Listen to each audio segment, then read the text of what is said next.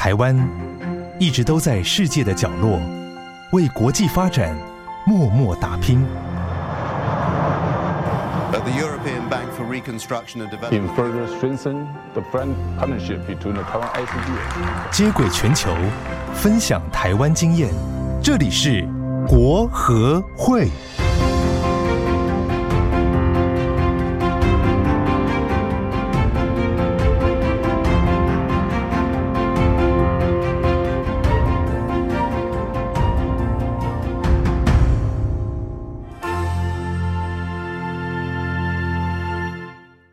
大家好，欢迎来到由国际合作发展基金会所制播的 Podcast 节目。A 来自台湾援外的声音，我是哲青，我是静婷。今天在节目开始前呢，我们有一件重要的资讯想要跟大家分享，那就是国合会从去年十月开始举办了一个台湾援外加速器的竞赛活动。这个活动名称呢叫做“影响力先行者计划”。这个计划即将在三月份进入决赛。这次的竞赛呢，将选出三个代表名额。这个计划主要是希望能够广邀我国的企业及公民社会组织发挥创意，向我们提出可以在友邦实质被推动，能够协助友邦永续发展的提案。去年底呢，这个计划已经初选出了十组，在三月份的决赛时候呢，会总共选出三组。这些提案未来都会真正的在我们的友邦国家执行。嗯，那如果这一次呢，如果朋友们有兴趣来参加这样子活动的话呢，那么我们这次的活动选在松烟文创园区的北向制烟厂二楼创意剧场。那时间呢是三月五号星期六下午一点正式开始。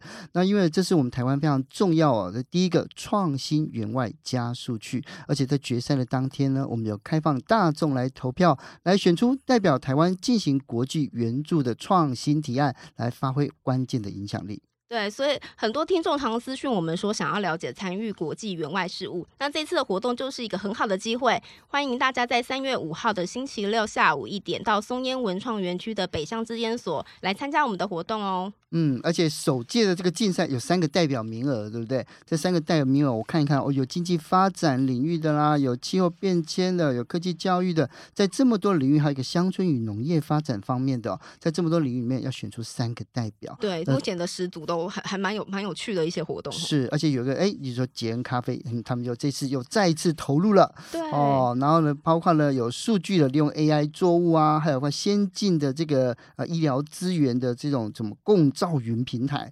哦，那如果朋友们有兴趣的话呢，你可以来现场来加入，来一起来了解。那胜出的团队呢，最高可以获得二十万美元到友邦实现创意提案的这样子的一个机会哦。那我们也邀请了所有的朋友们哦，一定要来加入我们台湾的。国际援外事务，那么在三月五号星期六下午一点钟到松烟文创园区的北向制烟厂啊二楼哦，因为很重要，所以我们讲了两次哦。好，来一起为台湾为友邦带来改变吧。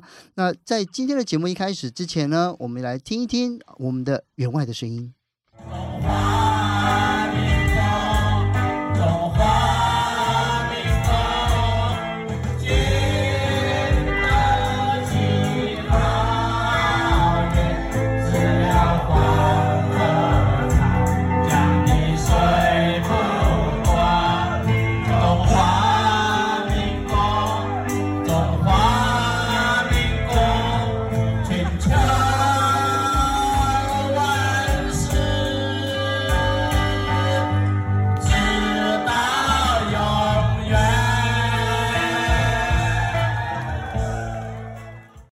这是不是选举的造势场合啊？老师是很像听起来像竞选的那个场合。对呀、啊，就是我们在那个这个选举的时候让大家挥舞国旗这样哈，但应该不是了哈，因为既然是员外的声音的话，那不知道听众朋友有没有听出来哦？那。你这首歌是什么名字？你知道吧？中华民国颂，你有听过哈？对，你知道，你知道我现在听面对这种曲子的时候，我都要想说你们有没有听过？你知道吗？有有，我有听过。我记得小时候好像小时候，讲出年龄是。我天哪！后来乌冬莫名其妙生气了起来。真的吗？我记得是国高中的时候，是不是还有什么爱国歌曲比赛？哦，你还有参与在那个年代？对，我参与那个年代。后来我们就亲近了许 有哦，对，有，对，这我们年代都还有。是那时候好像还会唱这种中华民国颂。是那这个曲子，哎，今天是在。一个非常特别的场合里面录下来的，到底是什么样的场合呢？是呃由我们今天节目的受访者王昭宇。那他每一次呢，在参加台北侨校的重大活动的时候，都会听到这首曲子。而今天呢，我们要继续来跟大家聊的，就是在海外担任这种教学志工，对，也是尤其它也是国合会的计划嘛，对不对？对。这里面到底有什么样的故事可以跟大家分享呢？嗯，像我们上一集其实也是有讲到 SDG Four 的这个 Quality Education，就是有讲到这个高品质的教育嘛。那其实教育其实也是我们国合会六大领域之一。嗯，我们其实，在教育这部分也很多琢磨，包括像上个呃上一集有提到的国际教育训练处的高等人力的培训的外籍生奖学金计划之外，那这一集呢，我们就会讨论到人道援助处，它透过了派遣教学志工到海外进行教学工作的方式来进行，就是这个教育的工作。嗯。那我们就今天来欢迎来我们的来宾王昭宇，昭宇你好，Hello。因为昭宇之前在国会的海外服务工作团，然后担任太呃就驻台北光复高中，听起来好像新北市的学校，但不是对不对？不是，对啊，待了两待了多久啊？一年，待了一年哦。对，那应该那不是，那是你第一次去台北吗？嗯，不是哎、欸，他是，但是他是我第一次长期待在台北。那你第一次去泰国是什么？应该说去当志工，对不对？对，我第一次去泰国当志工，也是教学类的。然后那是在我大学四年级毕业的时候，嗯，对，然后到台北去跟着学校的服务学习团，然后到台北去当教学志工。哦，对，但那是一个短期，大概为期一个月左右而已的。对，所以那一次去担任职工，带给你什么样的？经验跟体会，那一次的志工，因为它比较短期，然后那时候我也还是学生，所以，嗯，我觉得主要的体会会是比较冲击，对，因为那个时候还很年轻，然后对外面的世界也不太了解。现在也没有多，对，就是现在有一点点岁月这样，对。然后那个时候，嗯，应该说看到了在学校里面看不到的东西，对，因为。嗯，学校里面，因为我念的是英文系，那我们看到的国家可能比较多是先进国家这样子，是对对对，就会会看到文化。那泰国那边的话，是我第一次发现说，哦，原来在边境上有这么一群人，然后原来我们是、嗯、是原来这些人跟我们是有所连接的，对，然后突然就觉得，就那个时候突然就觉得啊，世界离我真的很近，对，然后那个时候很大的冲击是，原来有些人是没有身份的。然后有些人原来是要很辛苦才有办法去得到一些我们习以为常，然后以为是理所当然的东西。嗯，对，我觉得是那时候对大学要毕业我造成很大的冲击。是，所以就是当那是什么样的情况之下，又知道国合会的这样子的一个工作呢？呃，因为我毕业之后就一直待在社福单位，然后其实我一直都有在关注一些包括海外工，嗯，海外工作，然后还有海外职工的计划这一类的，对。然后因为我看国合会的工作，其实已经看了两三年吧。为什么要看两三年？就是。那时候就觉得自己能力不足，能力不足。如果你能力不足，还谁可以去啊？你看，对啊，自工，你你觉得期待中国合会志工能力要多足？就外交官啊，对不对？对，是这样子吗？对，我那时候，嗯，应该说我刚毕业，然后就觉得去国外嘛，然后就要嗯很有经验，我很专业，然后。其实我可以了解你，你知道吗？因为我们南部的孩子，我们 去面对北部，我们会有一点点自卑。我会觉得说我们好像差什么东西，我们会怕，你知道吗？其实我们是又敏感又脆弱的。你们不要排挤我，我我也是中，我是中部的孩子。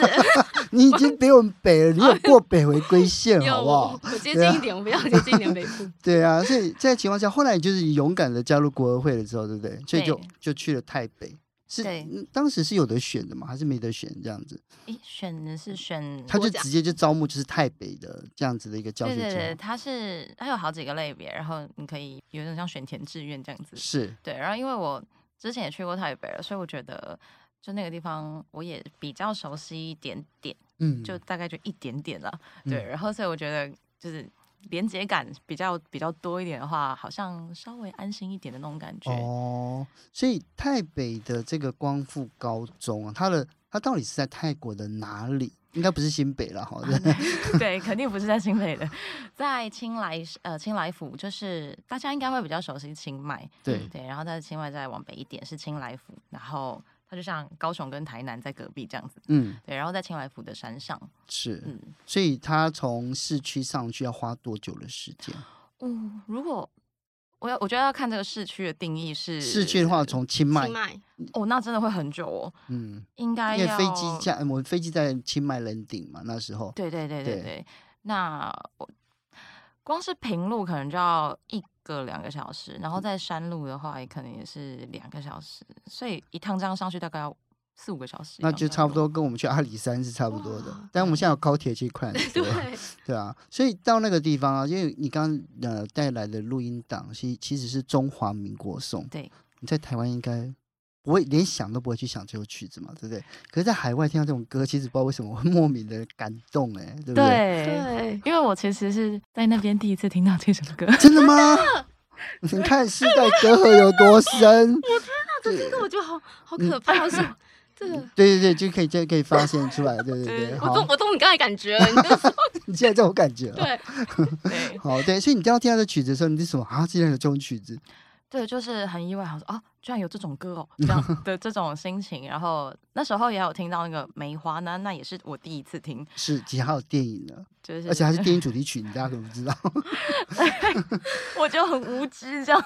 然后，嗯，当然就是那边的前辈就是会说，哦，就是他就是会介绍这是什么歌曲这样子。嗯然后那时候才发现啊，原来有这样的歌，然后他们那里还在唱，我觉得就蛮蛮感动的。是，对。哦，所以你说他们是所有重要场合都会放这样子的歌曲吗？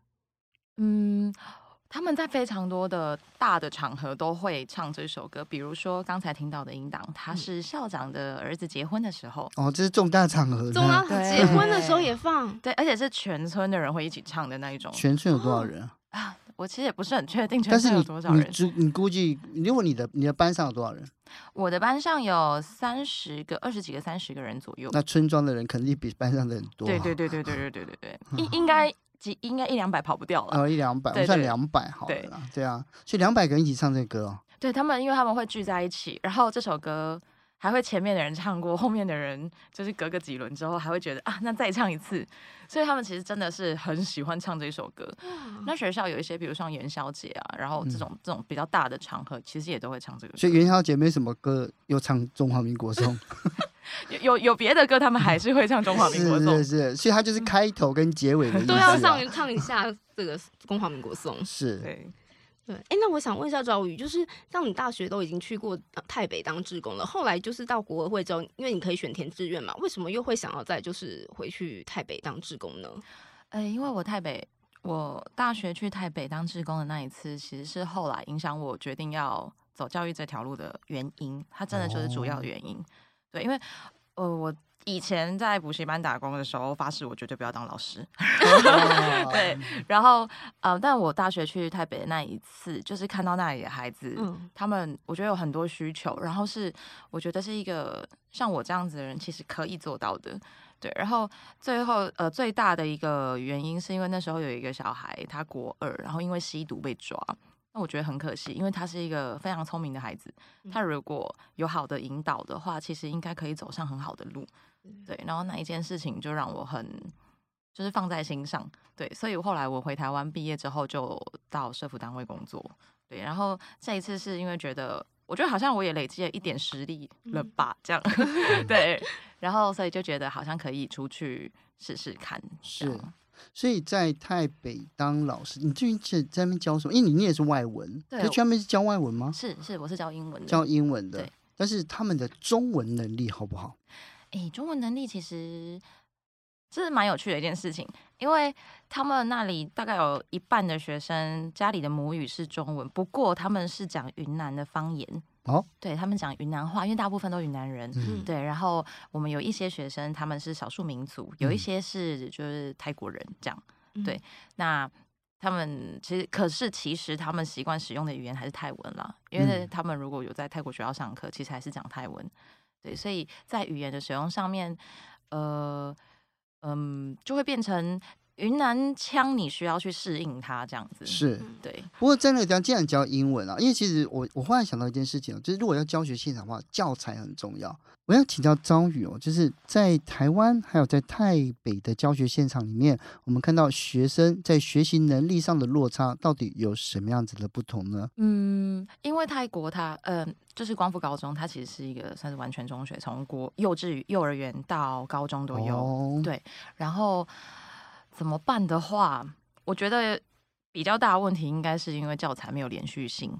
然后老师的教学也没有，因为像我们如果是志工，然后一年一年换，那前一个人如果没有好好的交接的话，也其实也不能怪他们，因为有时候走的时候你也不知道这些东西要交给谁，然后其实也没有人可以协助你交接这些东西，那你不会遇到下一任志工，对，然后所以你就你去到那边，你只能凭小孩子跟你说的东西，然后再看看他们的程度去决定说我们的教材要用哪些，嗯、可是这些教材，呃。台湾会给他们，就是像是什么康轩版啊、翰林版啊这些的这些课本，可是不一定适合他们的程度，因为他们是以中文程度去分班的，所以一个班里头可能会有十五岁的孩子，也有可能有十八岁的孩子，那他们的英文程度肯定是不一样的，差距很大哎。对对对对，然后我甚至教过一个班里面有十三岁，然后到二十岁的，就是蛮让人崩溃的。嗯、对对，那个那个，我觉得那个。除非老师有非常厉害的差异化教学本事，不然应该 应该会对啊，就是成效没有那么高这样。是，所以刚才我听赵宇在讲的时候，我忽然才意会到一件事情。他说，这些志工老师们到这些友邦或友好国家的时候，前一任跟后一任不会碰到哦。这部分的话，可能就是要看，呃，因为其实据我所知啊，就是我们的志工计划其实都是由那个友邦政府来提出嘛，就是我们友好国家来提出这些需求，对，对，对，对，所以要要看他当时提出需求的时候，也许前面是不是也还是有，就是有。国会这边派的老师，也许不是，嗯，对，所以有有时候会不会这样子，就是在同一所学校前面已经有其他的援助计划，然后国合会是下一个，就下一个又来接的，又不是国合会，常常会有这样的事情发生吗？我觉得好像不会，好像不会吗？嗯，因为呃，就是在那边的，在那边的老师。主要来源就是侨委会、国合会，哦、对，然后所以，然后有些是自己去的。那通常教英文的老师都是国合会的，哦，对，所以，哎，所以国合会的英语老师没有这个问题，对，所以，所以你的上一任其实也还是国合会派的，对，他也是，他也是国合会，只是因为没有没有那个衔接的时间，没有交接的时间。我的话是刚好有碰到我的上一，应该说。本来应该是不会碰到的，嗯、但因为一个我也不知道为什么，然后反正我有碰到上一梯的人，哦、对，他有、嗯、他有一个时间跟我是交错的，对，重叠的时间，是对，那个才有办法去问到。但如果他跟我教的科目不呃不是科目年级不一样的话，其实你也很难去。寻求说，呃，你们上次教到哪里？这样，嗯，对的，对，所以呢，就是这虽然我们今天邀请到是在前线有这个教学经验的昭宇来跟我们分享，就是国会的这个教学海外教学这样子一个自工工作。不过呢，我们也发现了，就是呃，原来原来国会我们还可以再做更多的。现在 SDG 是其实讲是永续嘛，对对，那教育怎么样永续，然后呢能够达到公平，这也是在第一现场里面这个执行计划的人才会发现的。然后回来回报之后呢，相信更多的民众可能就觉得说，好，那如果说因为是人力不足或者怎么样的话，嗯，我们也可以这个加入，对，自己来加入这样哈。好，我们先休息一下，马上回来，更精彩的还在后面。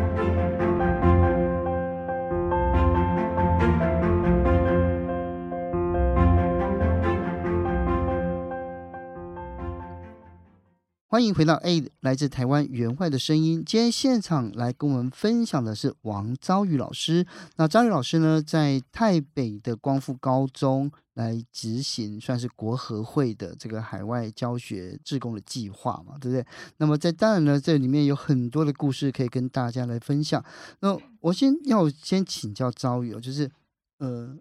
要跳进去这个国合会的这个海外教学职工是毅然决然吗？就觉得说马上去没有悬念吗？还是你有挣扎有痛苦？呃，我觉得是辞职的时候有点痛苦。为什么辞职？从上上一份工作，我上一份工作哎做的也是顺顺的，所以要离开的时候。嗯，因为我觉得社福单位也不太好找人，所以、oh. 对，所以上一份工作要离开的时候也有一些挣扎。嗯，对，然后那时候同时也会担心说，哎，我做这个决定到底对不对？因为这样有点像一个 gap year 这样。然后，嗯、可是因为毕竟我也观望了几年了，所以我就觉得 还是要去做才行。对呀、啊，还是要跳进去哈。对不过呢，既然是当了这一年的，当时就知道是一年的海外职工，对不对？那这一年就是在呃以前的短期跟这一年，你最大的收获改变，或者觉得哪里不一样呢？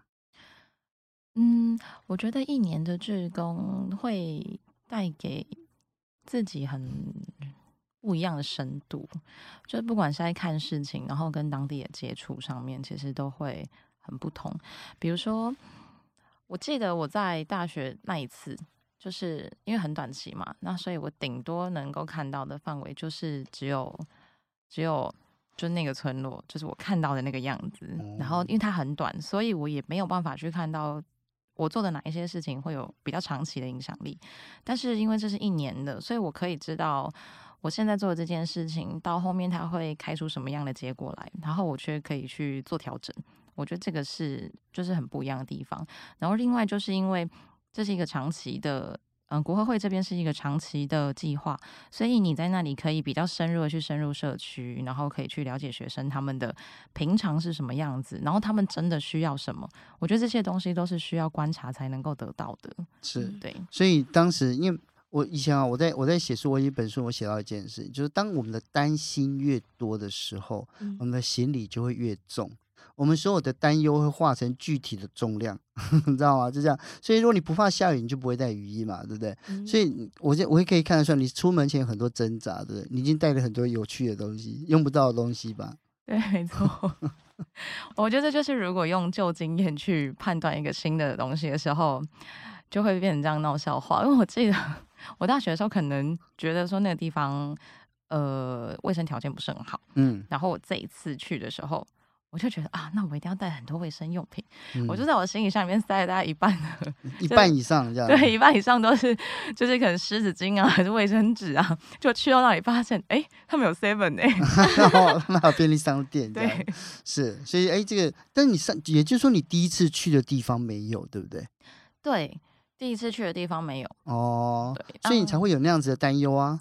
对，但就是。就是太那个叫什么克谁这个旧的 经验这样是是是，嗯、那除了这个还有呢，就是专门是因为我觉得长期住下来之后，生活就一定有很多发现说，哎，跟台湾完全不一样嘛。对哦，比如说我可能在台湾的时候就是很怕虫子啊这一类的，可是因为在那边你就无时无刻，尤其是山上，然后泰国的虫都很大只，它们的 size 就很可怕，所以其实后来就已经完全免疫了。比如说我们雨季的时候很容易碰到那个。因为我们学校在山上啊，然后你走路就会碰到蜘蛛网，但他们会在树跟树之间结网这样子。嗯、如果你避得开的话就避开，但避不开的话，你就会满脸蜘蛛网。然后所以我常常吃到蜘蛛网，后来我也习惯了。是对，然后就这些事情就是生活中 算是一种。一种习以为常，就慢慢知道了。对，你会拿一根棒子在前面这样，因为以前我们在上面走的，就前面弄蜘蛛网。后面后来会这样走吧？会会会。后来 雨季的时候，就会拿着雨伞，然后在那里扫那个蜘蛛网，就希望把它们弄掉。但就还是一定会弄到了，一定会弄到。对，数量好多的感觉。对，数量蛮多的，就是那个一片树木都是的那种。是，所以今年有没有想过去海外当过老师？有诶，其实我刚进国合会的时候，我记得那时候好像上上一季那个我们李副秘书长也有讲到，就是早期好像国合会还有就是在呃欧洲，我记得是捷克吧，有派一些就是华语的，那时候华语文还有志工的时候，哦，对，因为那时候我还觉得，哎，我好像是就是我的专长还可以，就是教华语华语文这样子，就是有有一些相关，这么厉害，对。但是后来但现在越来越，就是我们是华语文已经就是偏向是专业化了，对，嗯、就是一定要有真正的华语。华语文的证照才可以去当会员。那呃，你这样讲，我就忽然想起来一件事，因为台湾讲的中文啊，跟呃这个跟中国大陆是不一样的，因为我们用的字体也不同嘛。嗯、那呃，张宇，你到你在台北的时候，他们用的是繁体还是简体？是繁体。嗯、学校的教学用的是繁体。是。嗯，但是也是要看情况，因为、嗯、呃，学校有一些中国大陆的老师，他们都是个人的名义过来的。哦。对，他们不是。就是跟政府无关的，他们是个人名义过来，那他们不可能要求他们教就是繁体字啊，所以他们的课堂就会使用简体字教学。哦，对，但大部分都还是繁体字。是，所以在这样子的情况之下，相处会不会有任何的摩擦或者是不愉快呢？嗯，我觉得这个蛮看人的耶，就是我觉得如果在国外，诶，应该不是只有在国外啦，就是。跟自己的文化背景不一样，然后或者是政治立场很不一样的人相处，本来就是抱着一个比较开放的心态。嗯，对，我们会讨论，但是呃，尽量避免一些。不必要的争执，这样子是，就是大家大家知道红线在哪里，就会散开来，对对对对，就是快要吵架的时候，就觉得哎，大家就各退一步这样子。那那个就跟弱鸡游戏，就两个人开车对撞，不是吗？看谁先闪这样子，对，谁就输了这样哦。对。但是我觉得，哎，我觉得在国外的时候，好像那个台，我觉得台湾的同学或是台湾人都还算是比较友善的，我们都比较不会跟别人正面冲突，我自己的感觉啦。嗯，对，嗯。嗯，啊，那我想要就是请教一下赵玉，就是整体来看呢、你觉得台湾就是对于台北侨校所提供的资源，是不是就是有助于就是我们刚才提到 SDG four 就永续发展目标的第四项的这个有教无类啊、公平以及高品质的教育呢？我觉得是有的。然后，因为嗯，因为当地老师其实因为当地薪水老师的薪资并不高，所以他们留下来也不容易。然后要留下真的很专业的老师，其实也很难，所以我觉得学校其实蛮依赖像国合会这样子派过去的志工，嗯，对，会有比较好的就是教学品质，嗯，是。对。所以在呃海外的经验，从年呃从学生时代的志工，然后一路到国合会的海外的这个呃志工的老师，现在回到台湾的时候，你现在在在 TFT，对。对，那这这一些经验的转换之间有没有什么样的帮助呢？我觉得会更弹更有弹性，对，因为在泰国就很多东西都不一定这样，嗯、对对对，很多东西不一定，意思是什么？就 比如说时间上面也不一定啊，然后讲好几点上课都没有来这样子吗？呃，也不是，但他们很容易就是通知你说，哎，明天我们要放假哦，然后你就会觉得，啊、怎么会是这么突然这样？对，就是就是这种，就是放假说来就来。那原因是什么？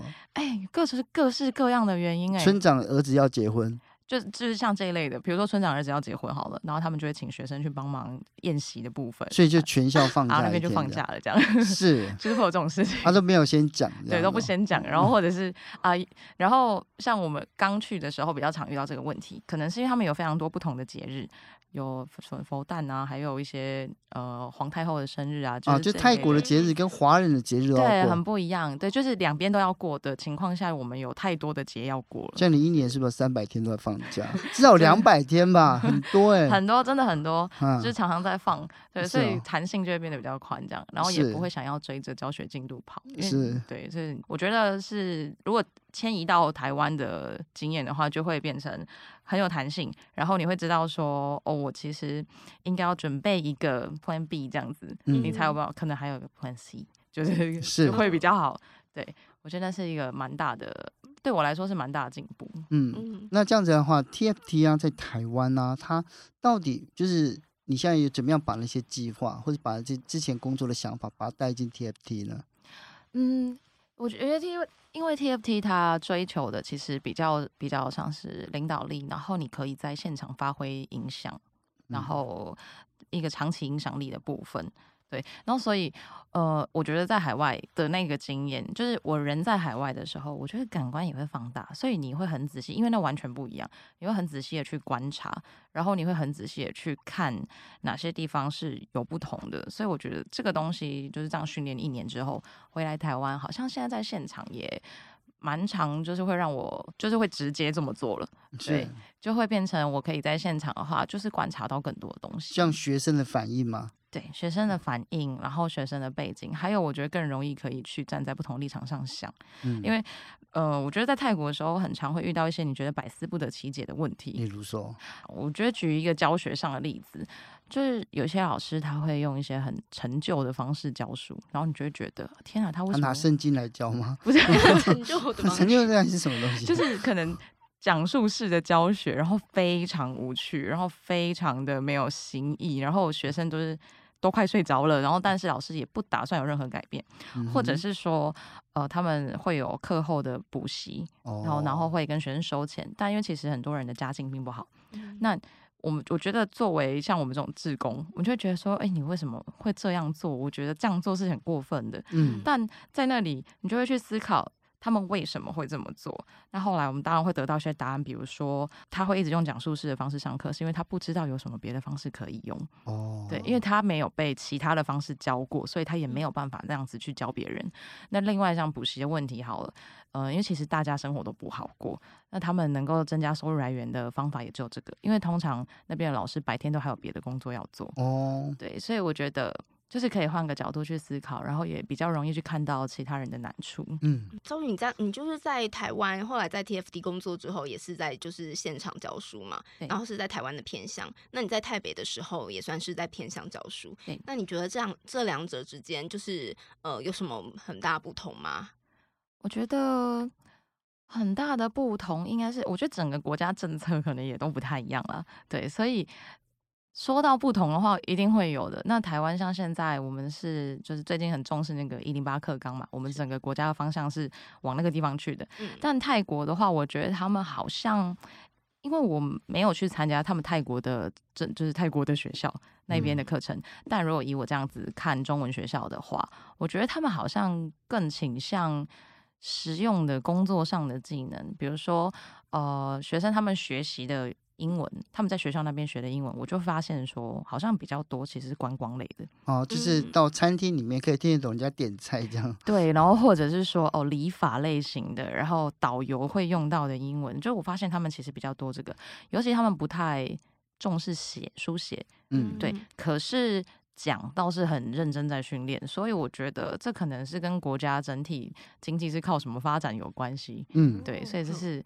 就是是蛮不同的一个地方，这样子是，所以从张宇的分享里面，我们可以了解到，就是其实呃，所有的海外志工哦，或者是这样派驻的工作带回到台湾哦，或是带到其他的职场的时候，其实都有很多的帮助，而且会磨练到非常多心理的跟实质上的这种技巧哦。那最后呢，一定要请张宇来跟我们分享，就是在呃，如果说有现在有学弟学妹想要。到这个海外去从事这种教学志工的工作，你有没有什么建议给他们？我应该会建议，就是抱着一个开放的心态。开放的心态是什么？开放心态就 是，嗯，就是我觉得是不要对任何事情都抱着很觉得他应该要怎么样的那种那种想法，嗯、对，我觉得是去去到一个新的地方，就是先观察他们是怎么做的，嗯、然后尽量去站在别人的角度去想他为什么会这么做。我觉得这个应该会是。就是如果说学弟妹要出去的话，嗯，我觉得很重要的、很必备的一个一个面向，这样。哦，那对专业上的要求呢？如果是专业上的要求，我觉得反而是要训练自己。如果已经有教学经验的人，如果是以教学志工这一块有教学经验的人，可能要去想想看，在不同的文化背景下你要怎么做。嗯，对，因为如果像我是教语言的，那我没有办法用。他们听不懂我的中文的时候，我应该要怎么办？对，因为其实，在那边教英文比较像拿他们的外语，然后再教第三外语这样子。嗯，对，所以对他们来说，就是如果你讲的东西他们也听不懂的时候，你该怎么办？这反而好像是，好像是更需要去考虑的。还有要怎么样才能用他们懂的？比如说，呃，假如呃，比如说我曾经有教一课，就是关于方向的。那那个东西，我是拿村子里的地图来让他们试，因为他们没有办法。理解我们康轩课本里的 那一些内容，对，所以我觉得反而拿他们生活中的东西让他们学习是更有效率的，嗯，很实用，对。所以因时制宜这件事情，然后还有因为地方要做结要做结构性的改变，这非常重要哈。好，那站在国合会的立场，你要给这些呃未来的这些老师们什么样的建议呢？嗯，我对于就志工的话，先我是觉得刚才也有提到语言的部分嘛，这部分还是有一个基本的要求啦。对，因为我我们毕竟志工到海外去服务的时候，他还是要有能够呃基本自理的一个能力嘛。对，那另外我还我也就是很赞同，就是刚才教育。分享的，我觉得先不要带有任何既定的一个想法。你对一个新的环境，嗯、真的就是先放开你的心胸去接纳，或是去了解所有的就是新的文化，对，嗯、就会开心的享受你的新的生活。会不会有人这样去就不想回来？这样子就太太过融入，是不是？啊，应该还目前还没有哈。志工的话，其实好像有哦，好像真的有，有，有一些有一些志工，好像真的有一些到呃海外之后，有一些真的也是就是之后就就落落地生根，甚至就是有在，我记得好像似乎也有就是嫁给当地人的状况。是，其实我觉得海外志工啊，就以前就是像我们大家的工作经验，其实我们像空气凤梨，你知道吗？就到哪里我们都要活下来，不一定要落叶归根这样。好，那从空气中，从生活里面，然后去汲取我们的养分，这样子。然后我们到下一个地方去的时候，我们一样可以长得很好，这样。嗯。好，今天非常感谢朝宇，谢谢你，谢谢昭宇。那我们呢，在这里啊，要做一个小小的回复哦。前几天我有看到哦，静婷你有粉丝喽，而且对你这讲话说哦，你好快，我觉得还好呢。你静婷你自己怎么看？说说我讲话太快是不是？很谢谢听众朋友，就是很这么仔细听我们的节目，其实我们是很开心的。嗯、那也谢谢他给我们回馈。嗯、呃，未来我会尽量放慢我讲话速度。嗯、老师，不然我太快，你就踢我一下好了。可是这就是你啊。因为你讲话快的时候，因为现场大家没有看到，他会眉飞色舞的，然后会手舞足蹈这样子。我觉得那就是那那就是你自己啊，对不对？哦，所以呢，就是好，请大家慢慢习惯静听，好不好？谢谢，谢谢。啊，我们呢，在今天的节目呢，我们聊到了非常多在海外教学，是在台北有这样子一个教学现场的心态，还有这个心理技巧上的这种怎么样增进哦。那也非常感谢大家今天的收听。那下一集呢，我们要谈的。很特别哦，是这个女力哦，我们要介绍国合会如何在伙伴国家里面呢，来协助妇女赋权。那请记得订阅我们哎来自台湾员外的声音，我是哲青，我是静婷，我们下周再见喽，拜拜，拜拜。